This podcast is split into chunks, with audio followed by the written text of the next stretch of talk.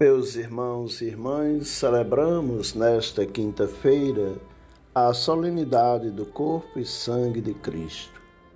O Evangelho é João 6, 51 a 58. Naquele tempo, disse Jesus às multidões dos judeus: Eu sou o pão vivo descido do céu. Quem comer deste pão viverá eternamente. E o pão que eu darei é a minha carne, dada para a vida do mundo.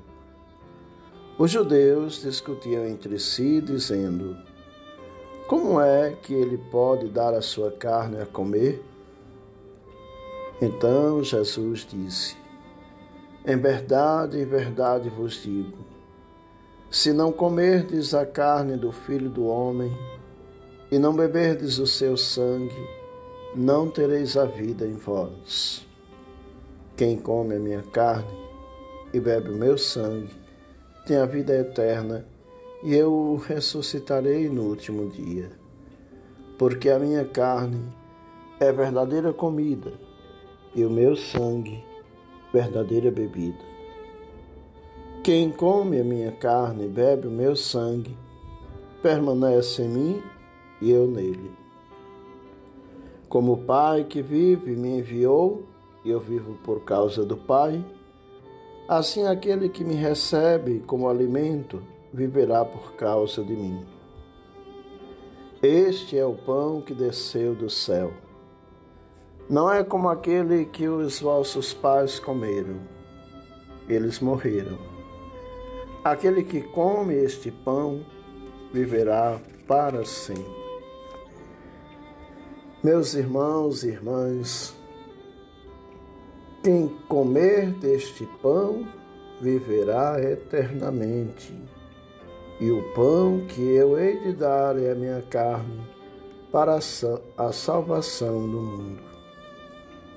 O pão é Cristo, todo Cristo, Sua palavra e Sua carne, isto é, seu Espírito como também seu corpo. Tudo isso se realiza da maneira mais forte no sacramento eucarístico.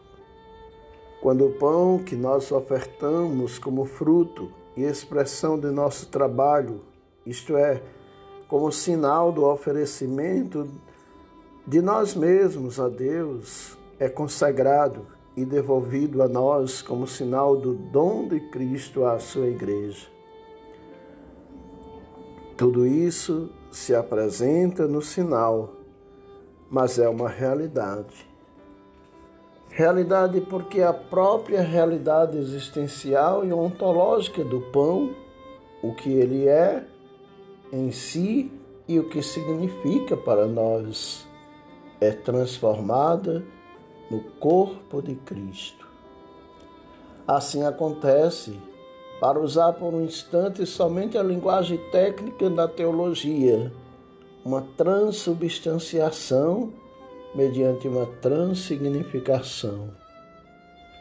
Sendo tão importante essa dimensão de sinal que o pão possui, é justo então que procuremos o que sinaliza entre nós o pão, para descobrir de que se torna sinal depois da invocação sobre ele do Espírito Santo após sua consagração. O primeiro sinal é este: o pão é alimento, nutre e dá vida. Eis então o sinal eucarístico deste pão. A minha carne é verdadeiramente uma comida, e o meu sangue verdadeiramente uma bebida. Quem come a minha carne e bebe o meu sangue permanece em mim. Quem come deste pão viverá eternamente. A Eucaristia, meus irmãos e irmãs, é o alimento dos viandantes, isto é, daqueles que, como os hebreus, atravessam o deserto grande e espantoso desta vida. Nós ouvimos na primeira leitura o efeito da Eucaristia é tornar-nos aquilo que comemos, como disse São Leomagno. Então, meus irmãos, com um significado bem diferente, nós cristãos repetimos aquela sentença do filósofo alemão de tendência materialista Feuerbach: o homem é aquilo que come. Com efeito, não somos nós que assimilamos aquele pão, é ele que nos assimila e nos faz membros vivos do corpo de Cristo. Mas, meus irmãos, há outro significado não menos importante. Pelo modo com que é consumido, o pão é sinal de comunhão. Paulo nos lembrou na segunda leitura. E o pão que partimos não é a comunhão do corpo de Cristo, uma vez que há um só pão, nós, embora sendo muitos, formamos um só corpo. Em outras palavras, nós entramos em comunhão com Ele entre nós. Este segundo sinal era mais significativo em outros tempos, quando, diante da família reunida ao redor da mesa, o pai partia o único pão e o distribuía para todos. Ou seja, quando não se conservava, como hoje, o uso dos pãezinhos individuais ou o costume de comer em mesas separadas.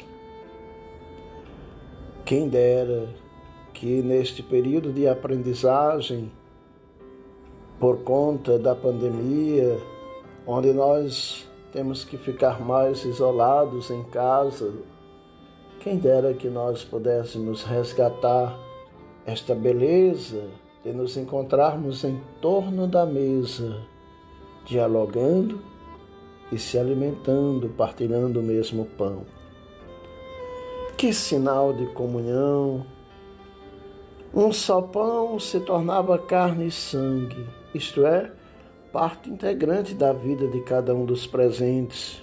Um vínculo profundo, substancial de unidade se difundia entre todos os presentes.